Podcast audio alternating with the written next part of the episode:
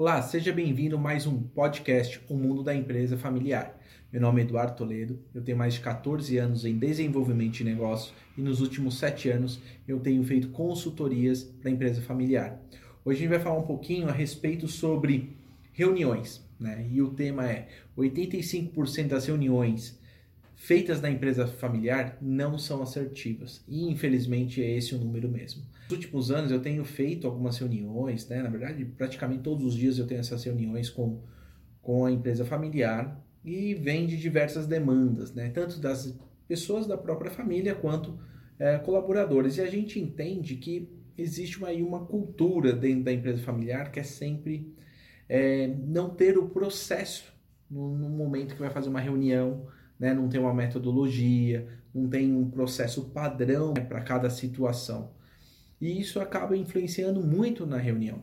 Né? A gente entende que é, a reunião ela inicia antes de começar é, no horário marcado, ali, né, na data marcada. Ela inicia no propósito, no objetivo de ter aquela reunião. E no final a gente entende que a grande maioria das pessoas elas não se atentam a isso. Muitas vezes a gente fala que vai fazer a reunião para fazer a outra reunião, para discutir o assunto de uma determinada reunião. A gente brinca muito com isso, mas é muita verdade isso. Né? Recentemente participei de uma reunião, o dono, né, o principal dono da empresa, né, já é um senhor, e dentro desse processo a gente conversando tal, ó, oh, gostaria de marcar uma reunião com vocês, é, vamos marcar presencial, tem que ser presencial. Eu falei, não, tudo bem, vamos marcar presencial, se essa é a sua necessidade, vamos lá. Então vai ser o fulano, vai ser o ciclano, vai ser tal, tal. Fomos todo mundo para a empresa, sentamos ao redor. A reunião durou mais ou menos umas três horas. Né? Três horas dentro da sala de reunião, fora que nós fomos almoçar. Durante umas uma hora e meia aproximadamente, ele só falou a todo momento ele falou e ele colocou tudo para fora e falou como que era a empresa, o que, que eram as dificuldades, ou a preocupação dele era em uma situação que as pessoas nem entendiam por que, que era aquela reunião. Né? Ele simplesmente jogou um monte de coisas para fora, né? as pessoas ficaram recepcionando tudo aquilo ali, entendendo que era uma aflição, entendendo que era uma situação complexa, que precisávamos de uma certa forma ali é, entender qual seria o melhor cenário para solucionar. Mas infelizmente as pessoas não estavam preparadas para aquilo. Por quê? Porque as pessoas nem sabiam porque elas tinham sido convocadas para a reunião. E falar de algo tão importante ali gerou um ruído, né? E aí a gente entende que 90%, isso é um dado mesmo, 90% dos profissionais, independentemente se nós estamos numa empresa familiar ou numa empresa normal, 90% dos profissionais, eles não se preparam para uma reunião, tá? Isso é muito ruim, né? Porque quando a gente está falando de uma reunião, a gente está falando de uma construção de raciocínio, a necessidade de ter um repertório naquele momento, uma análise anterior, é, colocar todo mundo dentro de no mesmo nível. Às vezes as pessoas precisam de um tempo para poder assimilar todo aquele processo. Né? Existe esse, isso daí, né? Então, dentro desse processo aí, a gente uh, vê que a reunião ela acaba não sendo assertiva. E nós vemos cinco impactos naturais, assim, diretamente, quando nós não temos uma reunião assertiva. Né? Primeira coisa que a gente está falando é a perda de tempo total. Né? A gente tem uma perda de tempo grande é, em remarcar muitas vezes ou marcar a reunião e não ter a profundidade que ela deveria ter né? ou não falar sobre diversos assuntos ao mesmo tempo, não chegar num denominador comum. Uh, o alto índice de retrabalho, como as pessoas não olharam né, o que iria ser falado ou não sabiam, elas não tiveram o, o tempo necessário para analisar algum dado ou trazer algo estruturado. Então sempre fica, ah, então para a próxima reunião eu já vou trazer isso daqui. Você pensa, ah, então para a próxima reunião você traz isso, para a próxima reunião você traz aquilo. E quando a gente vê, já passou duas, três horas dentro de uma sala de reunião, né? Automaticamente aumenta o custo, né? É um custo operacional alto. Por quê? Porque eu vou ter que muitas vezes pagar hora extra para as pessoas que estavam dentro de, dentro de reuniões. Eu perdi muita parte de produtividade, né? Eu aumenta o custo operacional automático da empresa. Né? Então a gente tem muitas coisas aí que a gente precisa ver.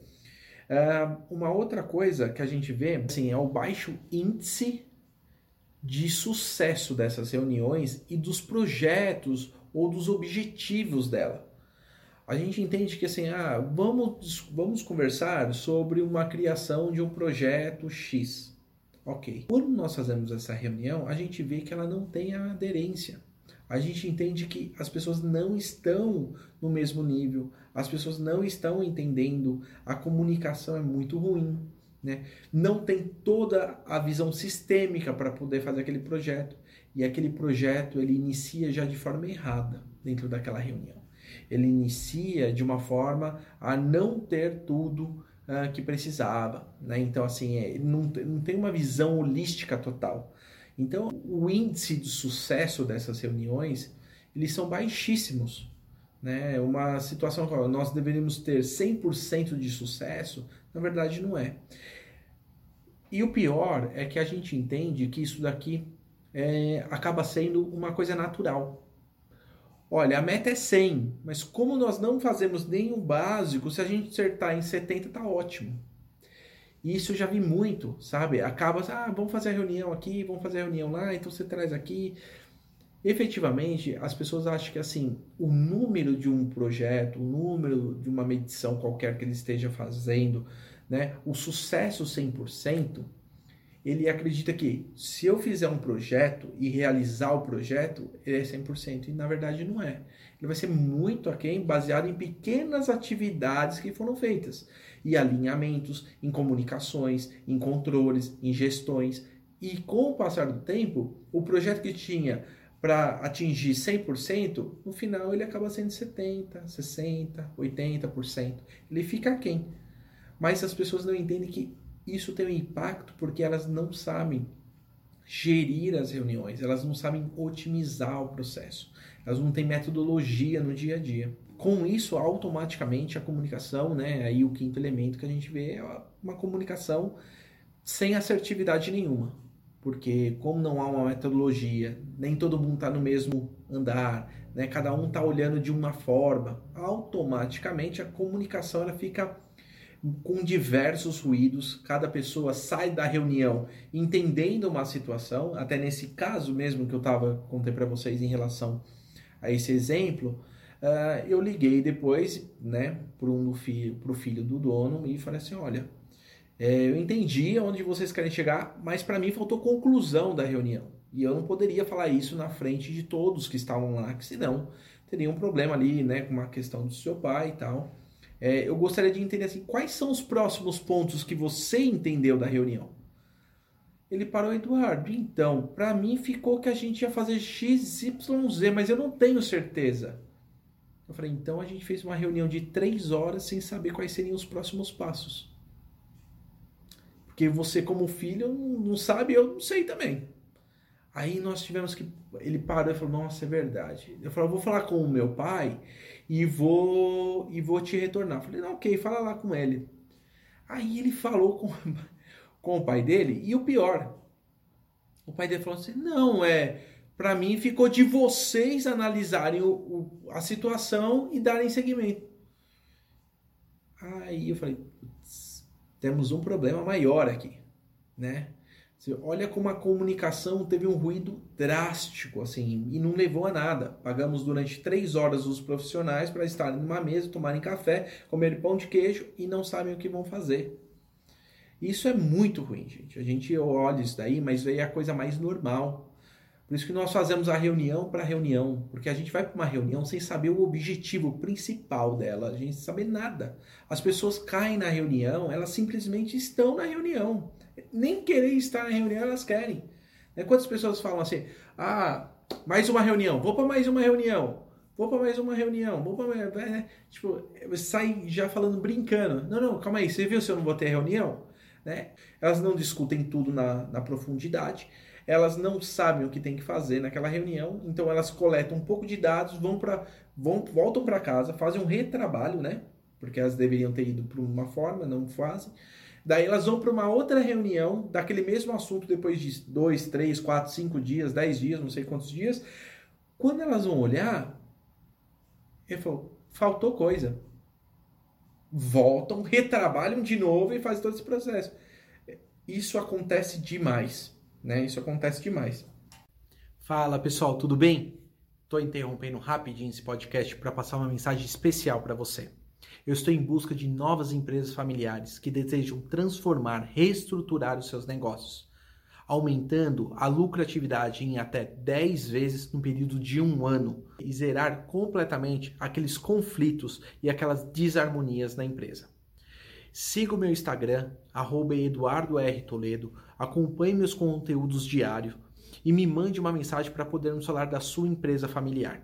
Eu te aguardo. Abraço! Então a gente coloca aqui alguns passos para a gente ter muito bem definido como ir para uma reunião. Né? Eu coloco cinco passos tá? É, para ter uma reunião assertiva. O primeiro passo que eu coloco é Primeira coisa, estabelecer quem vai pedir a reunião ou quem quer uma reunião tem que estar tá muito certo qual é o objetivo principal. Depois disso, qual é o objetivo principal? Eu posso criar mais dois objetivos, né?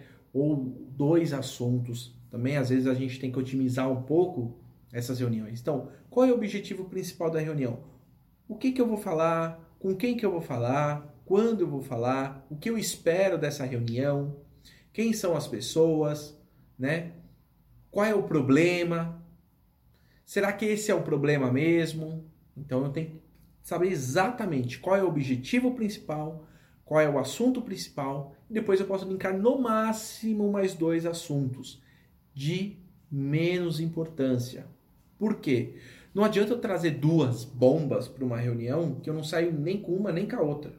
Traz uma bomba só e depois se quiser fazer um alinhamento ou dois assuntos menores, ok, tá? Mais do que isso não dá.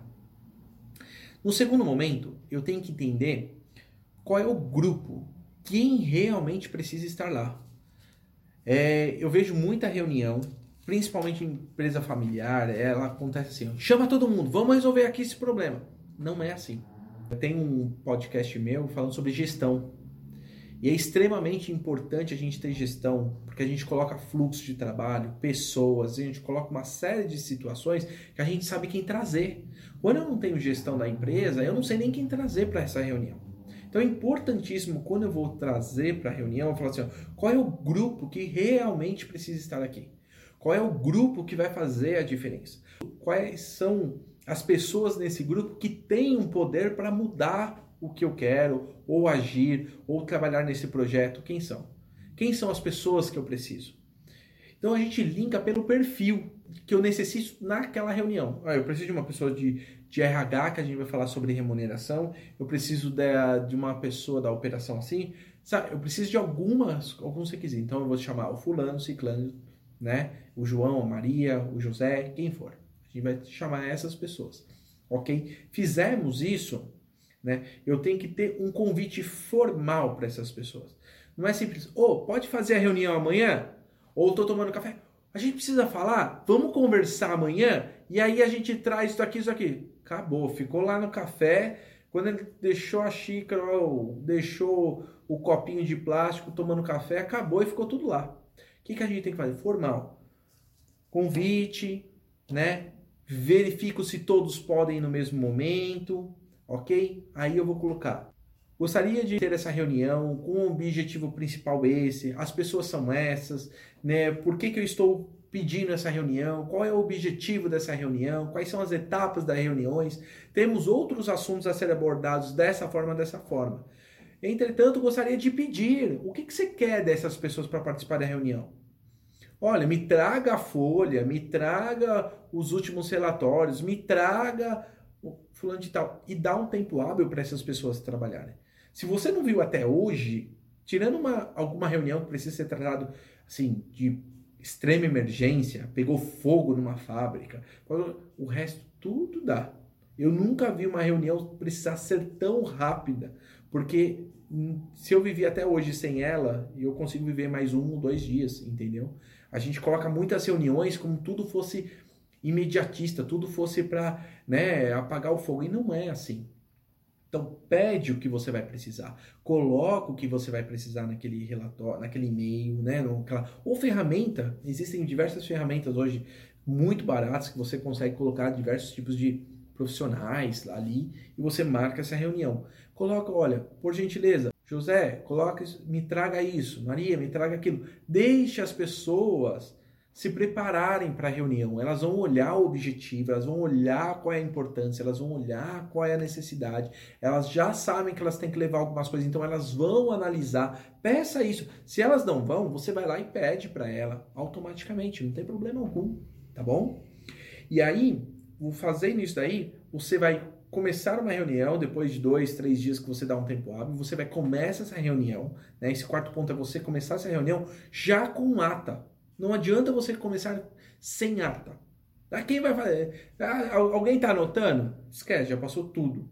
Uma pessoa que tenha uma habilidade para fazer ata, tá? Então, assim, uma pessoa que tem habilidade para fazer ata, uma pessoa que descreve muito bem o cenário, o que colocou, pega insight das pessoas, coloca ali. Aquilo ali é um documento da empresa, tá? É importante. Então, coloca o que foi discutido, coloca as ações que serão necessárias com data responsável, qual vai ser a métrica daquilo, né? Então assim, olha, você tem que fazer para mim, né? Eu gostaria que você fizesse esse tipo de relatório dessa forma e você me entrega na quarta-feira, é, Maria, por favor.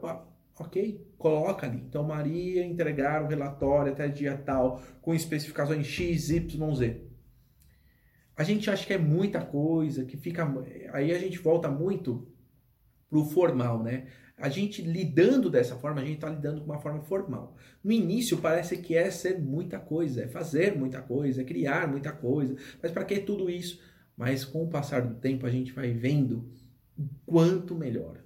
85% das reuniões não são assertivas. É muita coisa né? Assim, isso porque é uma coisa que a gente faz estatisticamente vendo a assertividade dos projetos, olhando todo esse, né, todo esse fluxo de informação.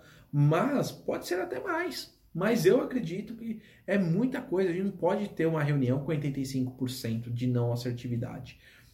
Nesse processo, fez uma ata muito e faça a ata grande, não tem problema ter ata grande. Próximo passo é já deixar assim na ata. Próxima reunião é tal, XYZ, tal, beleza. No quinto passo, né, a gente tem que determinar como serão medidos, sabe? Deixar muito claro é, na ata, né, mesmo colocado na ata, mas é, deixar muito claro, eu trago como um quinto tópico, por quê? Porque muitas vezes fica assim, Eduardo, terá, Eduardo analisar os dados de, de faturamento. Tá, o que, que eu quero? O que, que eu quero que seja medido? O que, que eu quero que traga como objetivo daquela informação? Qual é o problema que nós estamos? Então é importante deixar na ata isso, né? E como um quinto passo, reforçando, é a importância de você definir os objetivos, as ações deda, deta, detalhadamente, sabe? Então, assim, qual, qual é a métrica que tem que ser utilizada? Em quanto tempo ele vai analisar aquilo ali? É, o como será passada essa informação.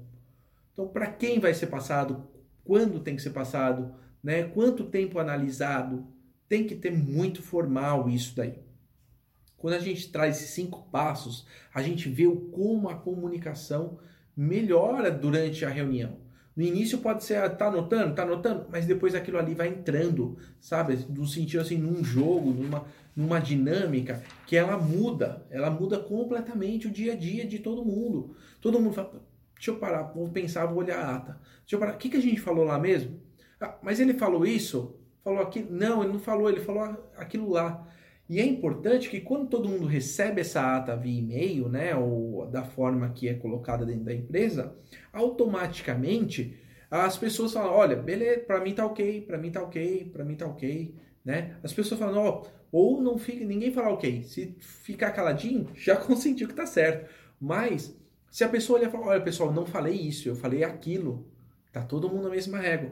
Muitas vezes acontece pela essa comunicação né, que não é muito, que tem muito ruído, a pessoa, não, mas eu não falei isso, eu falei aquilo. Vocês entenderam outra coisa. Ah, mas a gente tava aqui tal, não, então, aquele disse que não me disse, aquele lá que você disse, mas não, eu errei, então, então eu falei errado, então a gente vai ter que rever. E muitas vezes o input que você deu na reunião deu input na pessoa que ela vai levar para um outro lado completamente diferente né, essa reunião e essas análises que ela vai fazer. E às vezes não era aquilo lá que você passou. Então é importantíssimo ter a ata, todos lerem, se comprometerem em ler, e se tiver algo errado, alguém vai avisar. Tá ok? E, e, quando a gente faz todo esse processo, a gente, assim, tem vários benefícios, né? Mas cinco benefícios aqui muito rápidos que a gente vê é otimização de tempo. É, a reunião, ela fica mais assertiva. Né? A reunião, ela, ela vai, ela tem começo, meio e fim. Ela tem um padrão a ser seguido dentro da empresa. Ela consegue ir. Então, a gente tem uma otimização de tempo. A gente diminui o retrabalho automaticamente. Então, diminui muito tempo. A gente, né? a, a gente acaba tendo mais eficácia nas ações que a gente faz. Então, a taxa de sucesso ela aumenta muito. Uh, otimização de recursos. Uh, muitas vezes a gente começa esse processo né, de, de projetos, de, de pequenas coisas, atividades e ações, e a gente não sabe como alocar os recursos corretamente, porque a gente não definiu isso muito internamente, a gente não colocou de uma forma muito estruturada, não pensamos sobre aquilo, nem todo mundo estava no mesmo patamar e automaticamente os recursos não são alocados de forma otimizada e isso a gente perde dinheiro, né? A gente acaba perdendo tempo, tá? Assertividade na comunicação ela muda completamente. É, tem a reunião, como ela tem começo, meio e fim, tem uma ata para segurar o que foi conversado na reunião, o que foi acordado e colocado, e todos verificam, automaticamente a comunicação ela vai muito certeira. Ela começa a ter diversas, uh, a parar várias arestas que no dia a dia a gente começa a pegar como um fala, como o outro não fala, né? E aí a gente começa a ter um afinamento dessa comunicação de tal forma que muitas vezes vocês começam já a falar, ah, ele vai pensar dessa forma, ele vai fazer desse, desse jeito, porque eu entendo como ele já se comunicava, então eu entendo como é a forma de pensamento dele. Automaticamente a gente vai começar a trazer coisas mais uh, certeiras, assertivas na reunião, com dados mais eficientes ali, testados, né? Com tudo, a gente vai começar a trazer mais próximo da realidade. Uh, uma outra questão aí, né, a quinta é a diminuição de custo. Né? A gente tem uma diminuição de custo de retrabalhos, como eu acabei de falar agora, né, que também pega a questão de tempo, mas é, uma otimização é, dos custos da empresa né, de, de forma a reduzir mesmo essas perdas. Né? É, muitos contratos, muitos projetos, muitas reuniões de benfeitorias, de melhorias, de ações, de campanhas, dão um custo maior porque elas não são dimensionadas corretamente. A comunicação é de baixíssima, né, assim, assertividade. E aí a gente entra num despender o dinheiro para consertar, é, e aí a gente começa aquela bola de neve.